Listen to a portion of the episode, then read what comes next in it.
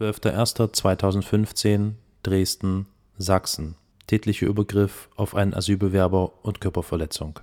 12.01.2015 Bremen, Niedersachsen. Angriff auf eine Flüchtlingsunterkunft.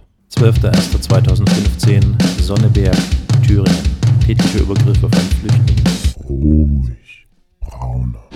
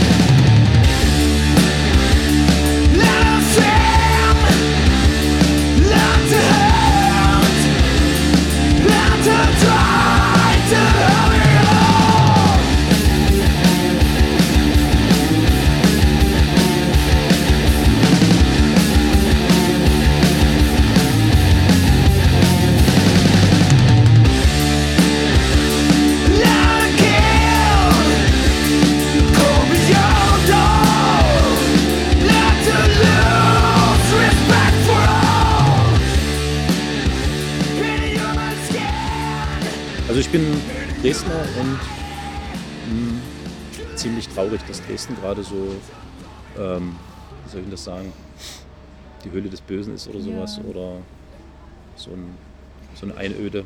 Das, So eine Einöde, ne? Da Mhm. passiert halt gar nichts mehr. Mhm. Ne? Am Anfang, ich hatte Mhm. am Anfang auch mal so eine Gegendemo gegen Pegida mit angemeldet, aber das flachte ganz schnell ab. Ne? Das klappt ja hier recht gut so, das so als Spektakel, diesen Ja. Protest jeden Montag. ja, aber ja. Das ist ein Punkt, den ich auch auf jeden Fall mit dir besprechen möchte, weil das ist, also das ist, äh, ist mir wirklich ein Rätsel. Hm, Oder vielleicht auch nicht, ich weiß es nicht. ja. Ich mache jetzt mal das Eingangsstatement Mhm. und dann können wir loslegen.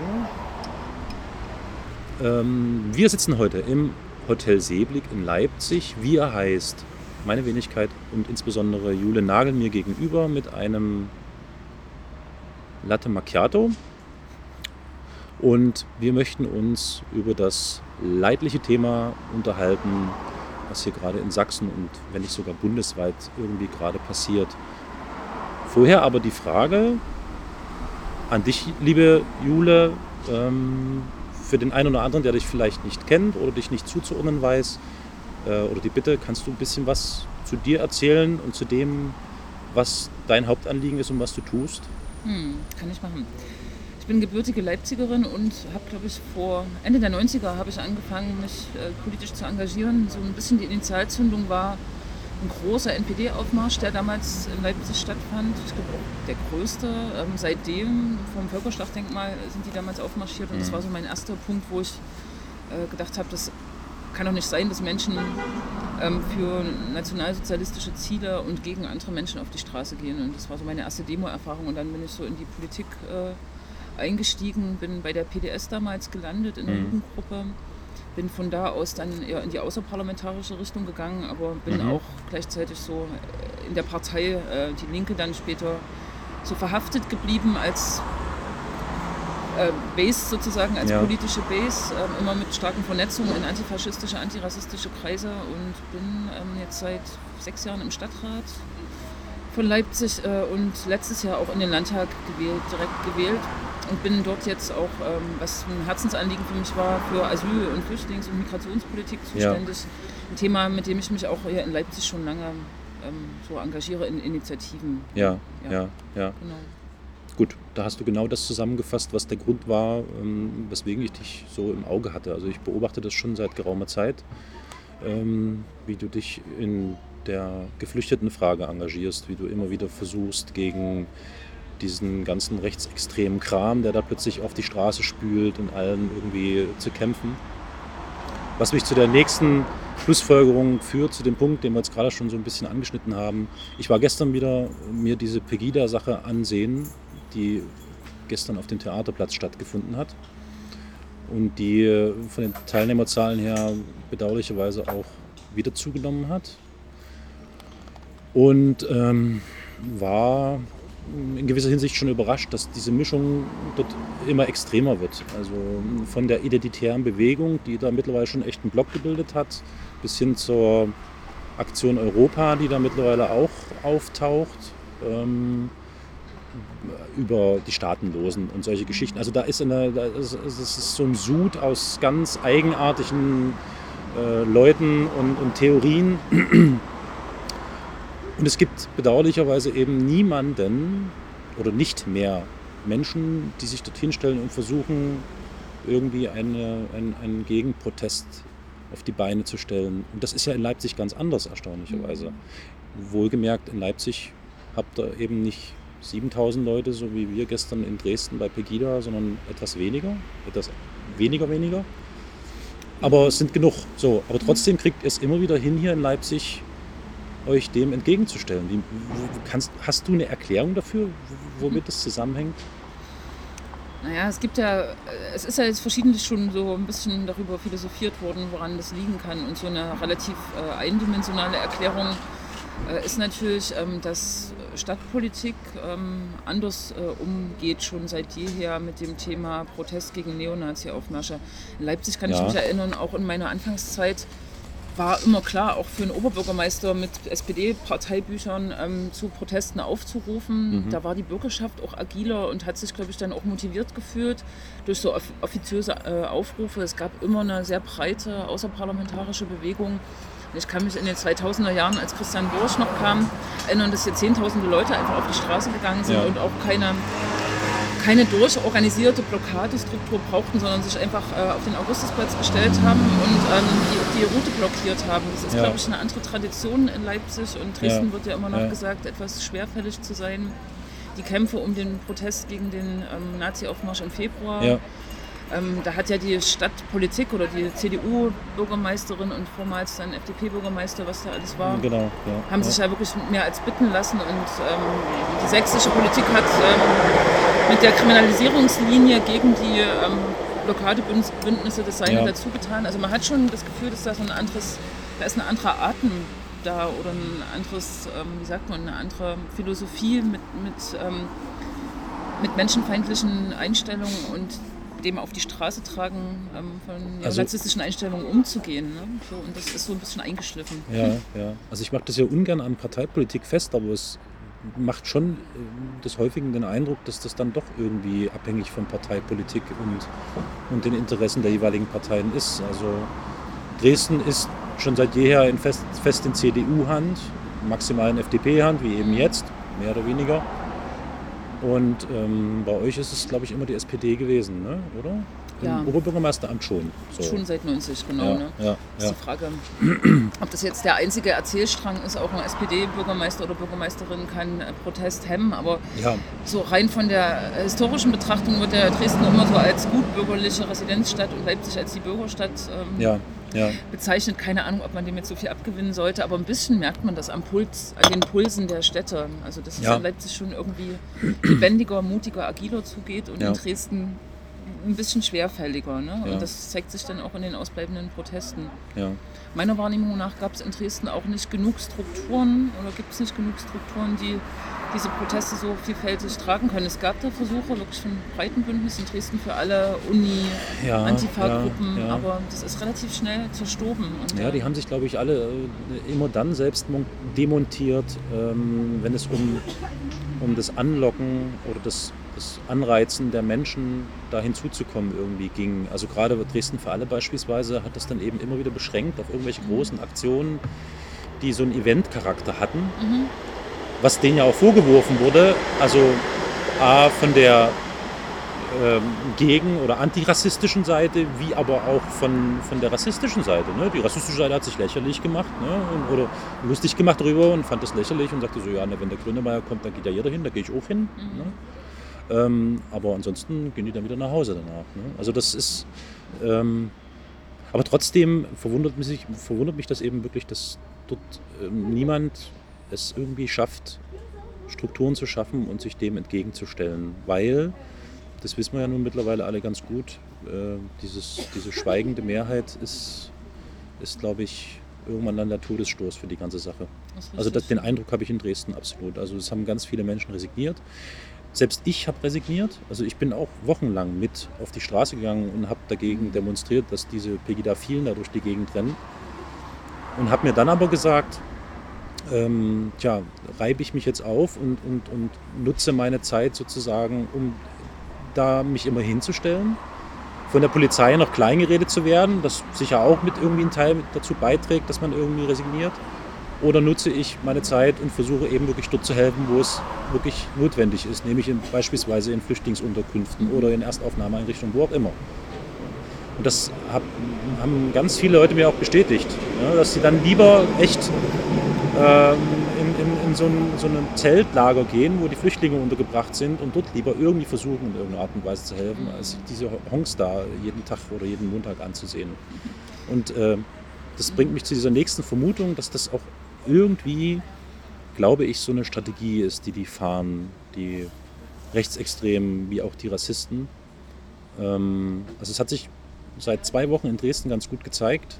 Es gab eigentlich keinen Tag, und vielleicht sogar sachsenweit, keinen Tag, wo nicht irgendwo irgendwie die NPD oder irgendeine Bürgerinitiative, keine Ahnung was, sich nicht auf die Straße getraut hätten und demonstriert hätten. So, die Folge ist, dass man sich natürlich dorthin begibt und versucht, irgendwie dagegen zu halten. Aber das kannst du halt eben auch nur im Rahmen des Zeitlichen, was dir zur Verfügung Mhm. steht. Wie, wie kriegst du das hin? Wie machst du das? Ja gut, ich bin, ähm, kann man ganz pragmatisch sagen, ich bin jetzt, jetzt Berufspolitikerin. Ähm, hab, Na, ähm, ist das ein Vorteil? man hat auf jeden Fall, äh, naja, Zeit habe ich nicht, aber Hm. es ist sozusagen auch ein Teil Job. Ich verstehe das nicht als Job, das ist schon ähm, Eine Pa Berufung. Passion oder so, Ja, keine Ahnung, es ist jetzt hm. keine Passion, sich Rassisten entgegenzustellen, aber es ist äh, einfach so, so dringlich und notwendig. Ja. Und auch ich denke jetzt in letzter Zeit öfter drüber nach, naja, ähm, Legida, das ist hier immer dasselbe Schauspiel, da laufen 500, 600, 700 äh, Spinner durch die Gegend, Hooligans, ähm, Verschwörungstheoretiker, du hast Mhm, es äh, gut mhm. zusammengefasst. Ist es nicht wichtiger, dorthin zu gehen, wo ähm, tatsächlich äh, Flüchtlingsunterkünfte angegriffen werden, wie jetzt in Bischofswerda? Ja, Ende letzte Woche ist das nicht äh, zentraler, als hier dieses Spektakel immer Ja, zu machen. ja. Das ist, äh, das schon ein bisschen ja. in mir auch Prioritäten zu setzen und eben äh, eher Menschen zu schützen, als hier die Straßen zu schützen, ne? um es mal formuliert zu sagen. So, aber ich glaube, es ist zu schaffen und es ist auch wichtig. Ich glaube, wir sind so ein bisschen als linke und nicht rassistische Menschen im Hintertreffen, weil ähm, die Rassisten, die, ähm, das kann man ja gut äh, beobachten gerade, oder die sogenannten besorgten Bürger, die ähm, sprießen überall, überall, wo eine Ja. Unterkunft entsteht, sprießen die sofort aus dem ja. Boden und die, die unterstützen wollen, ähm, sind da schon in der Unterzahl, denke ich mal. Die sprießen nicht Mhm, automatisch äh, aus mhm. dem Boden und konzentrieren sich, wie du das gesagt hast, eben dann auch auf praktische Unterstützungsleistungen und wollen ja. nicht unbedingt eine Gegendemo machen. ja. Weil ich finde, dass schon beides wichtig ist. Also man sollte Absolut. Ja. sozusagen die Verkopplung von beiden ähm, öffentlich gegen Rassismus zu, sich zu positionieren und auch seine Körper einsetzen, wenn die Polizei Ja. das nicht schafft, die Ja. Leute zu schützen, Ja. sollte man schon mit dem anderen verquicken, mit der praktischen Hilfe. Ist das nicht eine Aufgabe der Politik, dafür zu sorgen, dass die Menschen besser aufgeklärt sind? Dass sie sich damit irgendwie mehr identifizieren können? Ich glaube, also, äh, naja, ich meine, dieses Aufploppen dieser Alltagsrassisten oder dieser fremdenfeindlichen Leute, die da plötzlich vor den, vor den Unterkünften stehen oder die sich plötzlich da ganz offensichtlich ohne Probleme ziemlich rassistisch äußern, ähm, muss ja irgendwie einen Grund haben. Der eine Grund ist wahrscheinlich der, dass es nie weg gewesen ist, sondern einfach nur verdeckt war. Äh, die haben natürlich Aufschwung bekommen irgendwie im Laufe der Zeit, weil sich die Situation immer mehr zugespitzt hat nach deren Meinung. Ähm, das ist klar, aber es zeigt ja ganz deutlich, wenn ich mir jetzt Freitag anschaue, Heidenau anschaue, Bischofswerda oder Rosswein. Das sind ja so die Beispiele in, in, in umliegend, ähm, dass das vielleicht auch ein Strukturproblem ist oder ein Problem der Sozialpolitik. Hm. Naja, ähm, ein Problem würde ich als Sachsen benennen, äh, sächsische Verhältnisse. Also man kann schon, wenn man, ich bin ja schon jetzt auch jenseits der Landtagsmitgliedschaft schon länger ähm, in Sachen Flüchtlingspolitik äh, unterwegs, auch in Sachsen. Im Gegensatz zu anderen Bundesländern muss man sagen, dass ähm, das Thema Asyl oder die Menschen, die Asylsuchenden, die früher in kleinere Zahl gekommen sind, schon immer so ein Ab auf dem Abstellgleis äh, standen. Es gab Mhm. keine aktive Auseinandersetzung mit dem Thema, dass da Menschen zu uns kommen, die jetzt nicht hier geboren sind. Mhm. Es ist ja bekannt, diese Unterkünfte, die an Stadträndern liegen. Die CDU hat hier eine Politik gefahren, die Menschen auch ähm, nicht teilhaben zu lassen an der Gesellschaft. Mhm. Ähm, Integrationsangebote gab es nicht, Sprachkurse, ähm, Zugang Ja. zum Arbeitsmarkt und so weiter, was jetzt langsam alles in Bewegung kommt. Das gab es aber rigoros nicht und es gab im Gegenteil noch eher ja, negativ konnotierte Äußerungen, auch in jüngerer Vergangenheit, ne, mhm. wenn Markus Ulbich eine Strafeinheit oder eine Polizeieinheit Ja. für Ja, straffällig gewordene Asylsuchende ins Ja. Leben ruft, auf dem Höhepunkt von Pegida und auch noch an einem Montag hat er das Interview damals der Mopo gegeben Ja. oder Stanislav Tillich sagt, der Islam gehört nicht zu Sachsen. Sind das so ideologische Grundpfeiler für Rassisten, glaube ich. Ne? Und die fühlen sich dann durch, offizielle Politik äh, bestätigt. Das ist schon ein großes Problem. Und natürlich, langsam kommen wir in die Situation, glaube ich, leider. Immer mehr Menschen kommen zu uns. Es wird sehr viel diskutiert. Ich habe das jetzt auch schon oft gehört. Jeden Tag liest man, also ist die Presse voll ähm, vom Thema äh, Flüchtlinge, Asylsuchende, Integration oder nicht, Abschiebung oder nicht. Und natürlich sagen viele, die auch abgehängt sind, warum kümmert sich denn niemand mehr um uns? Das habe ich in letzter Zeit auch gehört. Also Deutsche, sozusagen Mhm. hier, hier Mhm. geborene Mhm. Menschen, Mhm. Deutsche. Mhm. Ähm, und da äh, ja, merkt man schon, dass sozusagen äh, so eine Spaltung der Gesellschaft ähm, ist da und diese Asylfrage, die stößt da jetzt nochmal zusätzlich rein. Ne? Ja, jetzt könnte ja. man natürlich böse behaupten, dass es manchen zugutekommt, äh, sozusagen da Menschen aufzuwiegeln gegen Menschen, denen es ja eigentlich genauso schlecht geht, ne? anstatt sich da zu, zu verbünden und ja, zu das zeichnet sich ja schon ganz gut ab. Ne? Also ich meine, die Genau. NPD weiß das ja gut zu nutzen. Auf einmal Genau. sind die, um, um mal ganz unten nachzuschauen, ja, Mhm. die äh, verwenden ja jetzt gerne die Obdachlosen als die armen Opfer der äh, Wahnsinns äh, Asylgelder, die da verwendet werden und so weiter und Richtig, so ja. fort. Und die. AfD tut es auch und ja, genau. das reicht Ja, ja. sich ja auch noch Ja, in andere politische Kreise hinein. Das ist äh, so ein bisschen das Problem. Mhm. Das Risiko sehe ich auch, dass da plötzlich wirklich verschiedene Gruppen gegeneinander ausgespielt werden, seien es ALG-2-Empfänger gegen die Flüchtlinge und so weiter. Ne? Der ALG-2-Empfänger mit unter 400 Euro ALG-2 fühlt sich da plötzlich irgendwie vernachlässigt. Ne? Ja, das Interessante aber ist, äh, ich weiß nicht, ob es jetzt auch noch so ist, aber in der äh, Hochzeit von Pegida, als da auch die ersten sozialwissenschaftlichen Untersuchungen versucht wurden, ist ja gut rausgearbeitet worden, ähm, dass Pegida-Anhänger zumeist so eigentlich im Leben stehen, gar nicht die Alten oder die ganz Jungen, sondern die Mittelalten sind, ähm, eine Mhm, Berufsausbildung, ja, ja, eine Schulausbildung genossen haben, also gar nicht die Abgehängten sind.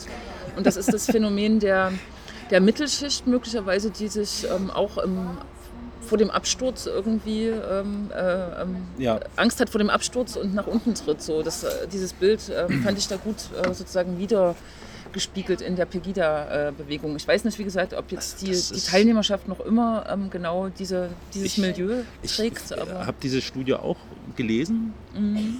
Na, War das, war das ja, das war eine Untersuchung, genau, nicht eine Studie, eine gab Untersuchung. verschiedene. Ne? Genau, ja, ja, aber es kam immer so diese Grundtenor heraus, dass das irgendwie schon so die bürgerliche Mitte zu sein scheint und so. Aber ganz ehrlich, also bei den vielen Malen, ich, wo ich diese Pegida-Kundgebung beobachtet habe und gesehen habe, ich weiß nicht, also vielleicht stellen die diejenigen, die ich gesehen habe, einfach nur nach vorne damit so aus. Ich habe keine Ahnung, aber auch gestern hat sich der Eindruck wieder bestätigt, dass tut mir leid, aber das waren alles irgendwie echt abgehängte Menschen. Die, die, die, man hat denen das regelrecht angesehen, wie abgehängt die sind von allen möglichen. Und ich, und ich hatte sogar den Eindruck, oder der, der, der, na gut, dieser Eindruck, der entsteht schon seit einigen Wochen, dass das für die sogar enorm wichtig ist, diese Pegida-Veranstaltung beispielsweise, weil das gibt denen eine Struktur. Also die freuen sich regelrecht auf diesen Montag. Das gibt denen etwas Festes, das ist etwas Statisches, daran können sie sich festhalten. Was natürlich umso erschreckender ist, weil das ruft natürlich Erinnerungen wach an, an andere Zeiten, wo die Menschen genauso etwas gesucht und am Ende auch gefunden haben oder meinen gefunden zu haben. Also kurzum haben wir, glaube ich, zwei Problemfelder, nämlich das Problemfeld Nummer eins vordringlich ist, das, was hier gerade passiert, vollkommen egal, ob in Sachsen oder in anderen Bundesländern oder allgemein bundesweit, ist meine Warnung ist folgende: Wie mit den Asylsuchenden umgegangen wird, das ist nichts anderes als reine, reine Verwaltung, nichts anderes. So. Also es geht hier nicht darum, den Menschen zu helfen, das ist mein Eindruck, sondern die einfach nur in irgendeiner Art und Weise unterzubringen, egal wie, und zu schauen, dass man die schnell wieder wegbekommt.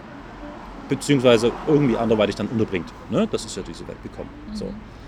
Ähm, und der zweite Punkt ist der, dass man also eigentlich versuchen sollte, die Sozialpolitik zu ändern.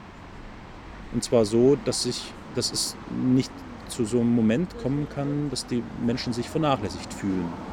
das heißt ja nicht umsonst, Bildung ist das A und O. Ne? Also Bildung ist nun mal der, der Grund, der Nährboden äh, von allem und enorm wichtig. Und man sieht eben doch, dass es da so einige Differenzen gibt. Äh, Ja. ne? Aber ich glaube, die Leute müssen sich bewusst sein, ähm, Hartz IV gab es vorher als sozusagen Armuts- oder Menschen aufs so, ja, hast, du, Abstellgleisprogramm. hast du Paper eventuell? Ich glaube, glaub, die sind mir gestohlen worden. Und äh, Hartz IV äh, gibt es auch, wenn äh, Geflüchtete da sind. Also es Ja. wird niemandem was Ja. weggenommen, es Ja. wird auch niemandem etwas mehr gegeben. Also man muss, ich, die Leute müssen klarkriegen, dass ihre eigene soziale Lage nichts mit den Flüchtlingen zu tun äh, hat. Und Asyl ähm, ist, eine, ist ein Menschenrecht oder ähm, Deutschland ist verpflichtet, Asylsuchende aufzunehmen. Absolut. In welchem Maß, darüber wird ja jetzt viel gestritten, aber daran gibt es nichts zu deuteln. Ja. Die Flüchtlinge Ja. nehmen uns nichts weg, im Gegenteil. Es ist ja verstärkt auch die Diskussion, ob nicht ähm, Geflüchtete, wenn die hier ordentlich sozusagen auch ankommen können, auch ein, ein, eine Arbeit äh, aufnehmen können, also diese Unterstützung bekommen, weil das ist ja schon ein schwieriger Weg mit Sprachen, mit Anerkennung von Berufsabschlüssen, ob sie nicht sozusagen auch gut für diese Gesellschaft sind. Also ich will jetzt nicht so Nützlichkeitsdinge ähm, Dinge Ja, ja. aufmachen, Mhm. aber es gibt ja Prognosen, wie also in Sachsen sind seit 1990 800 Menschen ähm, weggefallen und es werden ähm, weitere Tausende sein, also auf eine Million kommt man in den nächsten Jahren schon, die dann einfach weggefallen sind.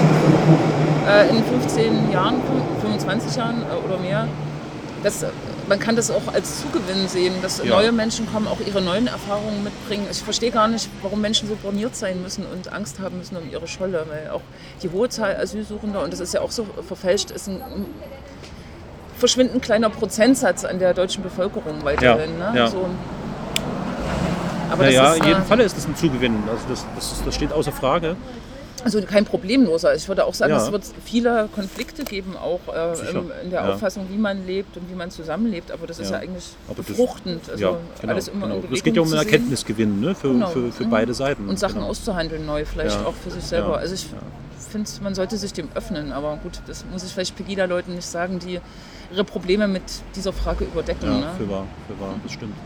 Na, wir haben ja ähm, heute einen Termin gehabt, den du etwas verschieben musstest, weil du in ähm, Böhlen warst. Und ähm, ich habe da die Pressemitteilung dazu gelesen und in Böhlen gibt es wohl auch eine Flüchtlings- oder sogar eine Erstaufnahmeeinrichtung, weiß ich nicht, eine Erstaufnahmeeinrichtung. Mhm. Und dort scheint die Situation äh, äh, ziemlich äh, anstrengend zu sein gerade für die dort wohnenden, lebenden, oder? Ja, ich war am Freitag in der Messehalle äh, 4 in Leipzig, da sind zwei, fast 2000 Leute Mhm. Ja. untergebracht. Wenn man sich Böhlen im Vergleich anguckt, ist das schon noch eine nettere Unterkunft. Das ist ein Haus, ein Hotel, wo 200 Asylsuchende untergebracht Mhm. sind, zumindest ihre Zimmer haben und so weiter. Aber die Standards sind dort auch ähm, defizitär. Also es gibt schlechtes Essen, es gibt kein Internet und vor allem, und das ist der Hauptpunkt, warum jetzt auch einer der Betroffenen in Hungerstreik getreten ist, jetzt schon seit zwei Wochen. Es gibt keine Informationen, wie es weitergeht, wie ihr Asylverfahren weitergeht. Sie haben keine Informationen und es bewegt sich auch nichts. Und das Ja. ist gerade ein großes Problem für viele Asylsuchende. Ja. Der Betroffene kommt aus Syrien und kann eigentlich mit einer hundertprozentigen ähm, Klar, Anerkennung rechnen ausgehen, und ist ja. trotzdem jetzt seit zwei Monaten auf dem Abstellgleis dort. Und Ja. Böhlen ist halt auch in der Pampa sozusagen schlecht angebunden. Die dürfen sich nicht äh, bewegen, zum Beispiel in die Stadt Leipzig aufgrund der Residenzpflicht, die für sie noch gilt. Die wird ja erst nach drei Die Monaten. dürfen nicht, nach, nicht mal nach Leipzig? Nee, die dürfen nur nach Chemnitz, weil dort die Erstaufnahme des, so, ja, des. BAMF sitzt Mhm, und im Landkreis Leipzig sich bewegen, wo es ja auch wenig Infrastruktur ist. Und es ist ein schlechtes Gefühl, keine Informationen zu bekommen, dort in einer Kleinstadt am Ja. Rande in, einem, in einer Massenunterkunft untergebracht zu sein. Und bei ihm Ja. persönlich, bei dem Betroffenen, ist noch ein Fehler unterlaufen. Da ist ihm ein Termin, ein Anhörungstermin beim BAMF nicht mitgeteilt worden und jetzt ähm, ist seine Akte irgendwo, wo niemand weiß, wo sie ist.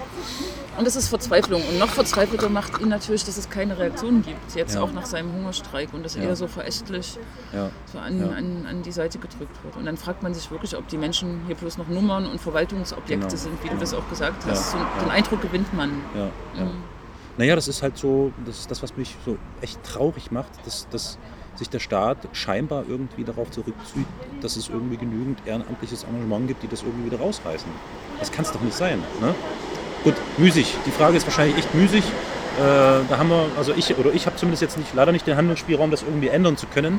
Aber ähm, das bringt mich dann zu dem nächsten Punkt. Was motiviert dich denn dazu, jeden Tag aufzustehen und immer wieder diesen Kampf gegen diese braune Chose, die da durch die Gegend wabbert und was irgendwie gefühlt immer mehr wird und zunimmt, äh, aufzunehmen. Also irgendwann möchte man doch auch mal die Flinte ins Korn werfen, oder? Also manchmal habe ich so Tage, da habe ich wirklich Lust, die Decke über den Kopf zu ziehen und ähm, so, ne? Was mich offen gestanden dazu bringt, irgendwie mich damit zu beschäftigen und irgendwie scheinbar was dagegen zu tun. Ich sage deswegen scheinbar, weil das ist immer alles natürlich ein Tropfen auf den heißen Stein. Das sind einfach meine Kinder. Also ich bin das meinen Kindern beispielsweise schuldig. Ja? Dass ich irgendwie, äh, ich könnte jetzt auch fliehen. Ich könnte auch sagen, ich nehme jetzt meine Kinder fliehen. Das ist schlecht jetzt. Aber also abhauen, ne? irgendwo anders aussiedeln. So. Aber das nö, bringt mir ja nichts. Ne? Also weil dann bleibt es hier ja unverändert und die anderen Menschen bleiben hier mit den Problemen sitzen. Aber das ist trotzdem äh, für mich schon anstrengend. Aber wie ist denn das für dich? Ich meine, du reibst dich ja nun außerparlamentarisch wie parlamentarisch wahrscheinlich mit dieser Chose auf. Ja, aber es ist unheimlich wichtig, dass Was gibt es außer Tabak und, und Kaffee, was einen am Leben hält und dazu bringt, weiterzumachen? ich weiß nicht, es ist natürlich ein. Man hat den Wunsch, dass diese Gesellschaft sich zum Guten verändert. Und ich habe ja das Glück, jetzt hier in Leipzig zu wohnen, wo man schon auch viel Positives sieht, viel auch Aufbruchsstimmung, auch in der Situation. Da kommen 400 Asylsuchende in eine Turnhalle, in die Ernst-Gruber-Halle und es ist ein Meer an ähm, Ehrenamtlichen, die auf einmal da sind Ja. und da unterstützen, denen das ein Bedürfnis ist. Und ich fahre auch gerade durch Sachsen ähm, und gucke mir Asylunterkünfte an, spreche mit Initiativen, ähm, die sich um Asylsuchende kümmern oder um die Willkommenskultur, um Antirassismus. Und, das, und die gibt es überall. Am Ja. beeindruckendsten, glaube ich, im Landkreis Bautzen, der ja auch immer wieder negativ im Fokus steht, jetzt mit Bischofswerda aktuell. Da gibt es, glaube ich, landkreisweise 18 Bündnisse, die sich auch noch miteinander organisiert haben. Also 18 Bündnisse in 18 verschiedenen Städten. Und das ist total beeindruckend. Und ich denke, so schon für die Leu Leute Ansprechpartnerin zu sein und deren Belange mit zum Beispiel in ein Parlament zu tragen, schon darum lohnt es sich allein Ja, äh, aufzustehen, ja, genau. sehr lobenswert. Also auch mit Respekt. Refugees zu sprechen und die, Ja. denen so ein bisschen Hoffnung zu geben oder ihr Anliegen mitzunehmen. Das Aber das sind die doch gewohnt. Oder? Da kommt doch immer wieder mal irgendein Politiker und sagt, ja, Tätschel, Ja. Hätschel.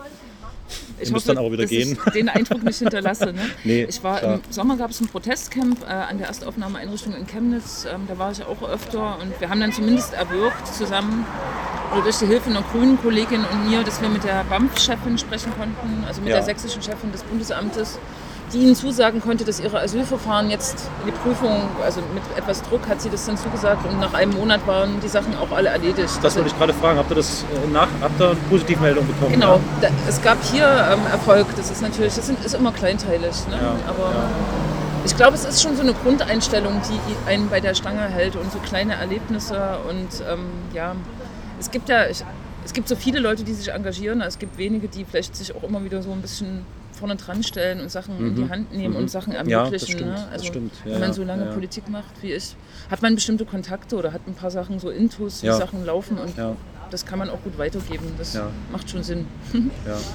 ja. Also da ziehe ich meinen Hut vor dir. Also das ist, ähm, Ja, aber man darf nie vergessen, es gibt so viele, die ohne, ohne Gesicht und Namen ne, Eben, eben, ähm, genau, sich genau. engagieren. Das Ja, ja.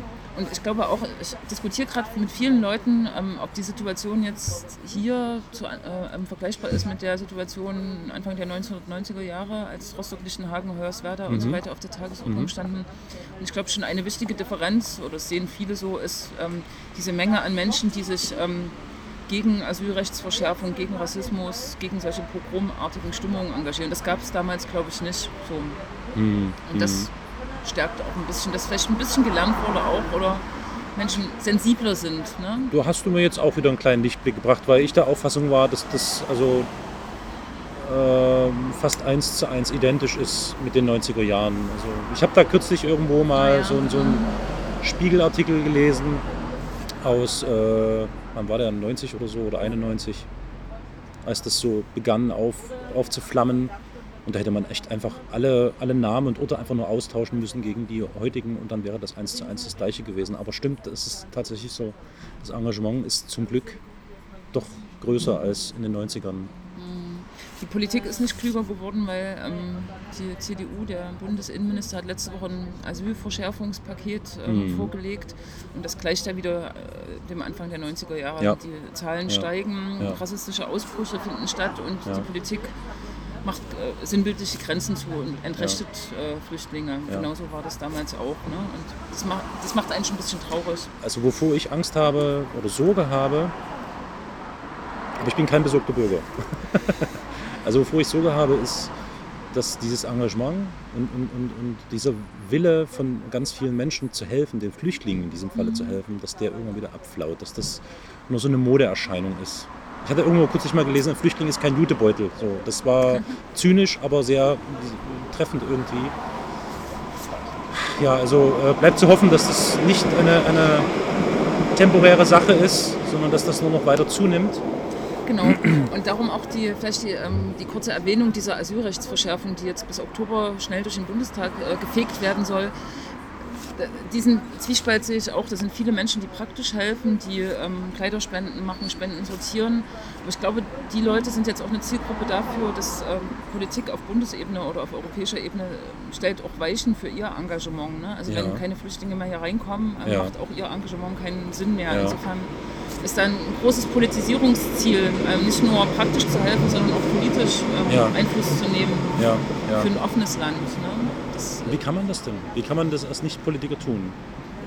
Gib mal dem, dem einen oder anderen Unerfahrenen vielleicht noch einen Tipp. äh, wie man Leute motivieren kann, sich Genau, politisch zu genau, Naja, genau. Also ich meine, ich lasse jetzt mal derartige Online-Petitionen, die immer durch die Gegend schwirren, außen vor, weil das ist Pipifax meines Erachtens nach. Also das ist Käse. Ja, das ist Ja. ähm, Pseudo-Aktivismus. Aber wie, wie kann ich denn als Otto Normalbürger politisch etwas bewegen? Das ist eine ganz schön schwere Frage. Habe ich letzte Woche im Landtag auch Leute gefragt, wie sie denn hier ihre Anliegen selbst vortragen können. Ja, Und äh, ja. Parlamente sind ja immer Ja. so Trutzburgen, in die man ganz schwer reinkommt. Ich denke, man sollte sich erstmal informieren über das, was gerade passiert. Es läuft ja an vielen vorbei, die bloß erstmal irgendwie, es ist jetzt nicht böse gemeint, ihre Spenden irgendwo hinbringen äh, wollen und dann ist gut oder Mhm. Ja, so. ja. Man sollte sich informieren. Pro Asyl ist eine ganz wichtige Informationsquelle und dann kann man sich natürlich mit anderen Menschen zusammenschließen und ähm, Bundestagsabgeordnete besuchen Mhm. oder vielleicht doch eine kleine Aktion ähm, organisieren, Mhm. was schreiben und das an die Presse schicken. Es gibt schon viele Möglichkeiten. Ne? Ja, Also bleibt es am Ende bei dieser Gras- Graswurzelgeschichte, oder? auf jeden Fall. Dass man ne? irgendwie, also naja, steht der Tropfen, hüllt den Stein. So, Richtig, ne? Ja, also nicht wenn- locker lassen. wenn Menschen, die vielleicht so jetzt nicht aus dem einschlägig linken Spektrum kommen, ähm, sagen, oh Gott, das ist aber furchtbar, so können wir doch unser Land nicht abschotten mit diesen Ja. neuen Gesetzen. Ja, Und die vielleicht zu ihrem SPD-Bundestagsabgeordneten gehen, ist das nochmal was anderes, hat das nochmal eine andere, Ja. einen anderen Tenor. Oder Leute, Ja. die in Kirchgemeinden organisiert sind, können auch dort sozusagen ja, Mitstreiter werben für politische Veränderungen. ne? okay, Einfach ist es nicht, aber man sollte den Weg wirklich beschreiten. stimmt, stimmt. Dann möchte ich zum Abschluss dir noch danken, dass du die Zeit hattest, dass du hierher gerast bist und dich mit hierher gesetzt hast. Und wünsche dir viel Kraft und vor allem würde es mich natürlich sehr freuen, wenn vielleicht der ein oder andere von euch auch in Dresden mit erscheint. Das wäre gut. Vielleicht Wenn- bringt das wieder ein bisschen Schwung in die Sache in Dresden. Wenn ähm, dort äh, Ortsansässige ähm, das in die Hand nehmen und Protest organisieren, dann Ja. kann man hier in Leipzig, glaube ich, gut mobilisieren. Ja. Mhm. Okay, gut. Danke dir.